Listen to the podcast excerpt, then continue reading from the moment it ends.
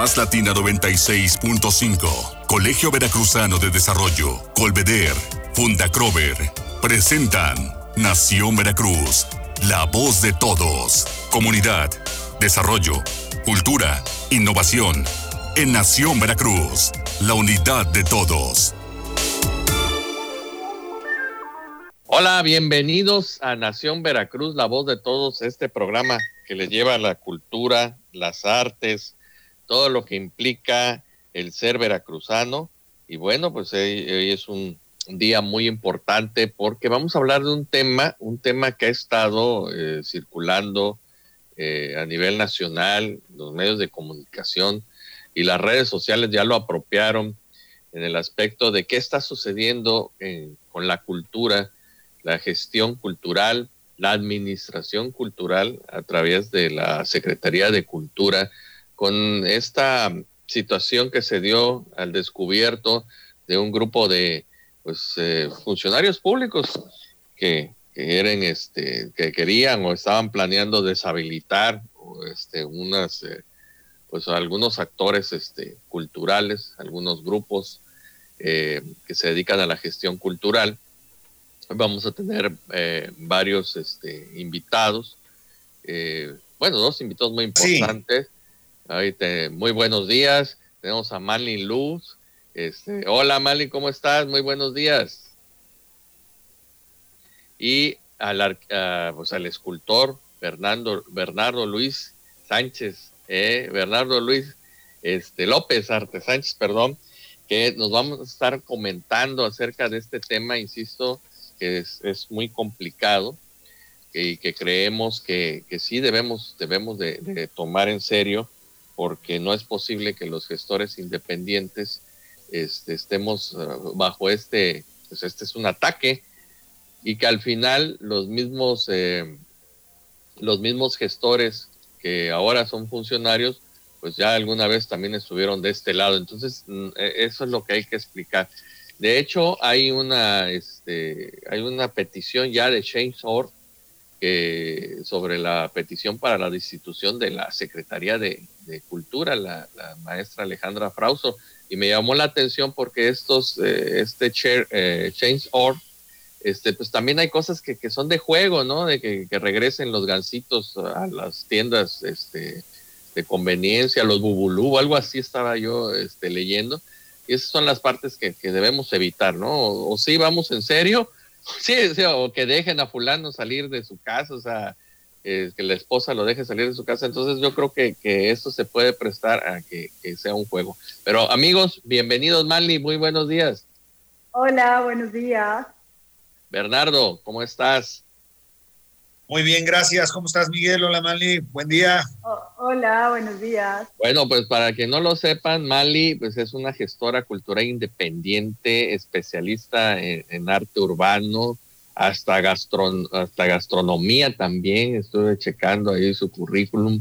Y una persona con la que ya hemos tenido la oportunidad de platicar en otras eh, intervenciones.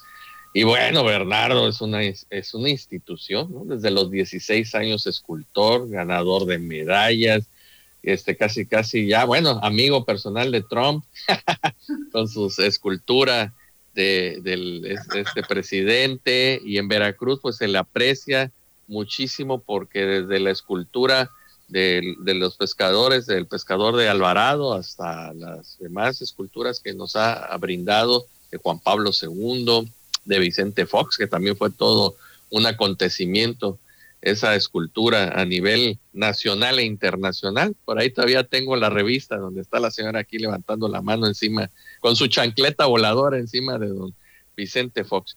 Bueno, pues, ¿qué te parece, Bernardo? Primero las damas, vamos a escuchar a Mali a ver qué nos dice de este, de este tema. Pues creo que a diferencia ¿no? de lo que ha sucedido, y hablo por la parte totalmente institucional gubernamental, que es lo que nos trajo hoy aquí, pues yo hace como un año, año y medio, de manera muy mordaz, ácida, pero muy doliente, platicaba con amigos de otro tipo de gremios, abogados y administradores, que esto de recorte a los presupuestos, todo el mundo estaba pandeado en las oficinas de gobierno. Y para mí era, si supieran cuántos en cultura no siempre tenemos recortes, siempre andamos con menos cero pesos, eh, esta ley de contratación, ¿no? Del capítulo 3000, donde hay muchas condiciones, ¿no? Y esa precariedad en la que siempre elaboramos, ¿no? Tanto por parte gubernamental, pero también nosotros con estas prácticas de entusiastas y de que nos gana el corazón. Entonces es como mucho desconocimiento, ¿no? Ahí sí es como que se junta el hambre con las ganas de comer, porque ambas partes caemos en una serie de malas prácticas. Y, ahí vamos operando, jalando números, viendo de dónde hacemos recursos, poniendo incluso algunos de nuestros salarios. No sé, creo que, en el quehacer de la cultura hemos comentado también esto, pero vaya, que ahora sí hay un hartazgo y sobre todo porque había esperanza, ¿no? Por la investidura gubernamental y resulta que no pasó como queríamos.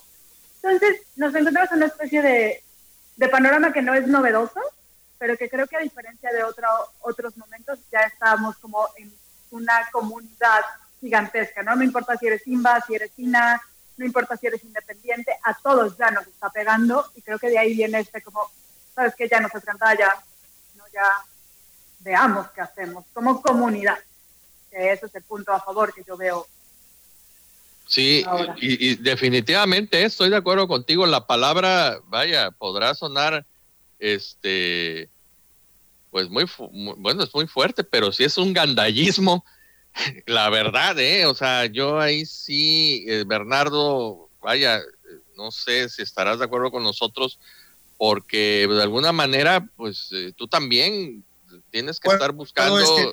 Sí, adelante. Te escucho, te escucho.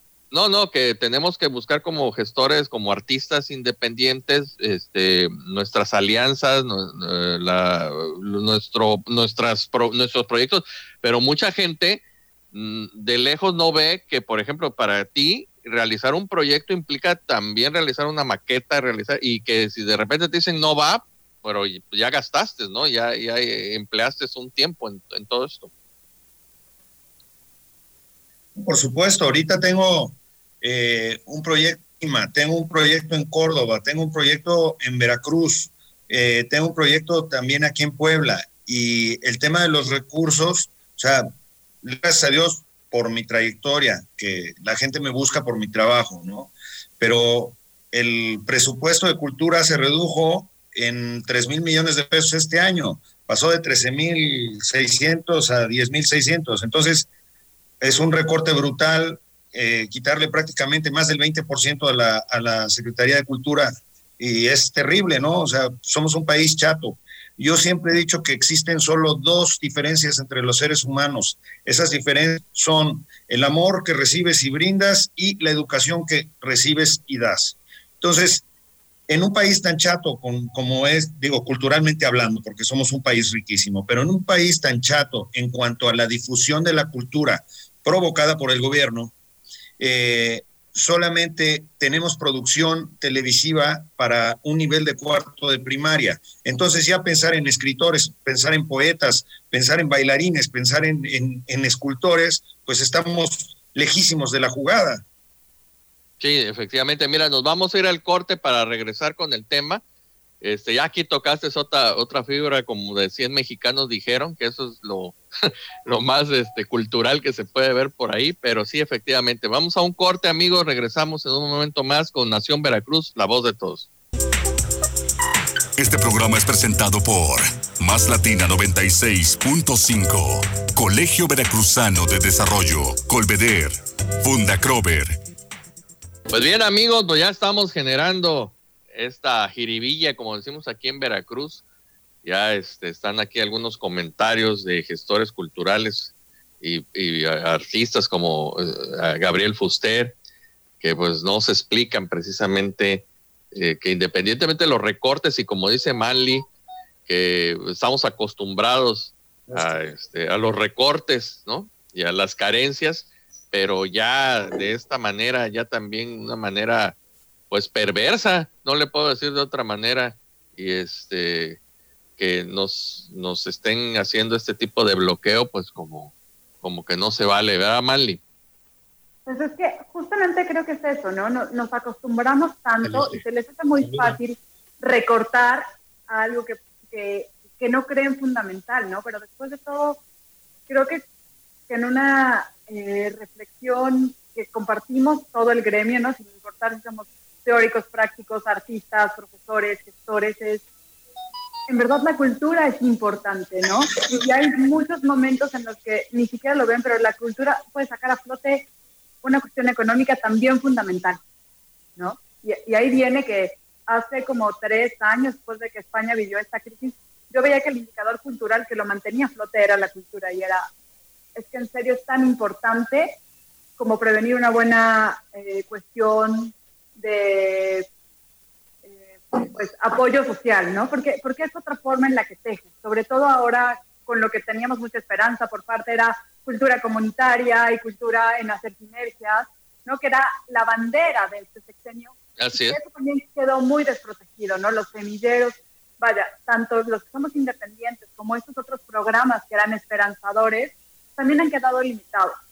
Entonces, creo que es triste y creo que también lo que nos ha pasado es nosotros como, y aquí asumo responsabilidad todos, no tenemos esas prácticas, ¿no? A veces ni cuando hacemos esta cuestión o en nuestros proyectos o en los intercambios. Entonces tendría que ver, que no tenemos como comunidad artística. Así es. Tal vez ahora que nos está llegando el agua al cuello, sí podríamos tener, ¿no? Porque, porque no va a haber otra, porque pedir la destitución, bueno, nos la cumplen. Y luego, ¿qué pasa? Y luego, ¿qué? ¿Viene alguien peor? ¿No? Sí. Bernardo, ¿qué, qué visión tienes tú de, con tu experiencia? ¿Qué, ¿Qué visión tienes tú a, a mediano y a corto plazo? ¿Qué, qué ves tú en, en, este, en esta gestión cultural? Pues mira, esto va muy ligado de la mano con la política. Yo nunca he, eh, la única vez que he acudido a bajar recursos fue en la Cámara de Diputados pero imagínate que ahorita voy a ir a ver a Sergio Mayer y digo, sin, sin ninguna de, denostación, hay diputados de todos los, ahora sí que de todos los giros, hasta de los giros negros. ahora tenemos un stripper, ¿no? Mira, a ver, a ver, tenemos a, a, a de ese, vaya, de diputado en lo relativo a la cultura, en la sección cultural a Sergio Mayer, pues obviamente es un señor ligado a, un tema enfocado hacia las artes escénicas con una especialización en la televisión y pues eh, la, la producción de televisión en México y teatro, etcétera, está producido para cuarto de primaria, que era lo que les mencionaba. De mi otra idea, eh, eh, solo dos diferencias hay, amor y educación. Nosotros como mexicanos somos los campeones de, del amor. Oye, la Virgen de Guadalupe, el amor a la madre, todo lo que me digan. Sí, somos los campeones. Pero en cultura, pues somos un país de, todavía muy chato. Estamos en cuarto de primaria. Entonces, aspirar a que eso permee a, a, otras áreas como lo pueden ser las artes plásticas, las artes escénicas, etcétera, va a pasar mucho tiempo. Eh, definitivamente. El todo empieza por el tema de la educación, que es nuestro talón de Aquiles como sociedad. Entonces, si tú te pones a pensar en que en la Cámara de Diputados, pues hay una persona eh, que es el representante de la cultura de eh, todos los mexicanos, pues estamos chatísimos, ¿no? Es una persona como Sergio Mayer y sin denostarlo a él, ¿no? O sea, lo pusieron ahí. Esto va ligado totalmente al tema político. ¿Cuál es nuestro peor escenario? Y lo voy a decir que va a ser dentro de cuatro años. O sea, dentro, dentro de cuatro años nuestro peor escenario es que esta tendencia siga y que llegue Marcelo Ebrard. Ese es nuestro peor escenario. Pero es un hombre mucho más culto, mucho más preparado que el presidente que actualmente tenemos, que simplemente se ha enfocado a tres macroproyectos que son su aeropuerto, presa de dos bocas y eh, bueno, el trenecito chuc. Bocas, y, el tre y el trenecito. Entonces, estamos hablando de, de, tres caprichos con todo el presupuesto. Ahí está nuestro presupuesto de cultura. Ahí está el recorte, esos tres mil, esos más de tres mil millones de pesos están en el tren Maya, en dos bocas, etcétera. Están, dinero no hay. A ver, les voy a plantear una, una situación. Eh, dinero no hay y menos para eso. ¿Cuántas veces ustedes han visto cadenas en, en, en su celular, en WhatsApp, en, aquí en, eh, eh, digo, en la televisión, etcétera? Vamos a pagar todos la luz a las 8 de la noche para que se friegue el transformador de la Comisión uh -huh. Federal de Electricidad. O a esa hora nadie va a prender la televisión por esto. O este día no va a cargar gasolina nadie. ¿Cuántas cadenas de esas hemos visto? Pues en estos meses de marzo eh, al día de hoy ha pasado todo. O sea, la crisis todavía no empieza. Ahorita hemos, de verdad, ¿eh? Es terrible, todavía no empieza. Y estos señores pues siguen, de verdad, ¿eh? yo soy apolítico, pues, si no estaría, eh, digo, apartidista más que apolítico no se puede ser, en la mesa de tu casa hay política. Pero estos señores, desgraciadamente, pues han enfocado todas sus baterías a regalar dinero, a regalar dinero para mantenerse en el poder. O sea, han hecho exactamente lo que dijeron que nunca iban a hacer durante 18 años, ¿no? Y ahora regalan dinero en lugar de regalar educación o de brindar educación, porque es así, es una verdadera responsabilidad. Estamos generando una generación, estamos aventándonos una nueva generación, perdón en mi inglés, de huevones idiotas. Eso es lo que estamos generando dando dinero. ¿Por qué? Porque le estás dando dinero a una gente que no tiene preparación, que no tiene cultura. Y, y es una generación, vaya, propiciada por las eh, administraciones anteriores y la actual es lo peor de esas administraciones, porque no hay un tema de partidos, ¿no? Sino simplemente se acomodan en base a intereses comunes. De la clientelar, sí, los, los clientelar. Oye, Mal, Manly, aquí lo que me dice este, Bernardo me, me, me, me mueve mucho, porque este dinero que se regala, por decirlo como dice Bernardo, pues si no llega a donde, por ejemplo, a donde debería de llegar en el caso de la gestión cultural, ¿no? O sea, a ver, vamos, estamos haciendo una obra, estamos queriendo llegar al arte urbano, este, lo que en Veracruz sucedió en su momento con el maestro Galí, este, que hizo arte urbano por, por todo Veracruz con, sus con sus dibujos, con sus grafitis, y que este, fue, fue buenísimo ese, ese proyecto, que por cierto ahí yo estuve metido eh, en esa propuesta en aquel entonces. ¿Tú cómo ves las, eh, este tipo de situaciones, Mal? Pues eh, creo que algo que ha servido mucho desde las prácticas del arte urbano de la calle realmente ha sido unos acuerdos y, una disposición por parte de la iniciativa privada. Ya sea con sí, las cuestiones de los beneficios fiscales, pero sí te puedo decir que la mayoría de los proyectos que han impulsado eh, estos este uso del espacio público viene más de una iniciativa privada que después se vuelve tal vez eh, en concilio con la parte gubernamental, pero en la mayoría de los proyectos viene una cuestión donde el gobierno no es quien toma la batuta, ¿no? Tal vez por el mismo que hacer del arte urbano, por cómo lo ven, pero eh, sí podría decirte que hay mucha iniciativa ciudadana, ¿no? Cosa que de alguna forma está bien, ¿no? Encontrar otros mecanismos. Lo ideal sería poder tener este equipo que es muy utópico, ¿no? Porque no tendría que ser que el gobierno nos dé todo, tampoco estoy planteando eso, pero sí que el uso de los recursos llegara o, o, o, que se planteara, pero vaya, no solo para cultura, sino para todo, ¿no? Porque es como, se da dinero, pero ¿a quién? Estamos seguros que esto que se dice de las becas, la alimentación, todo eso, y ahora en un gremio de cultura, pues evidentemente está mucho más castigado y, y es mucho más fácil, ¿no? Es como, mmm, no es importante la cultura, entonces quitan. Siempre va a ser, y en este país se piensa así, y siempre nos van a quitar. Entonces, pero que nos conste que les llegue a la gente que lo necesita, incluso esos recursos, sabemos que no, no.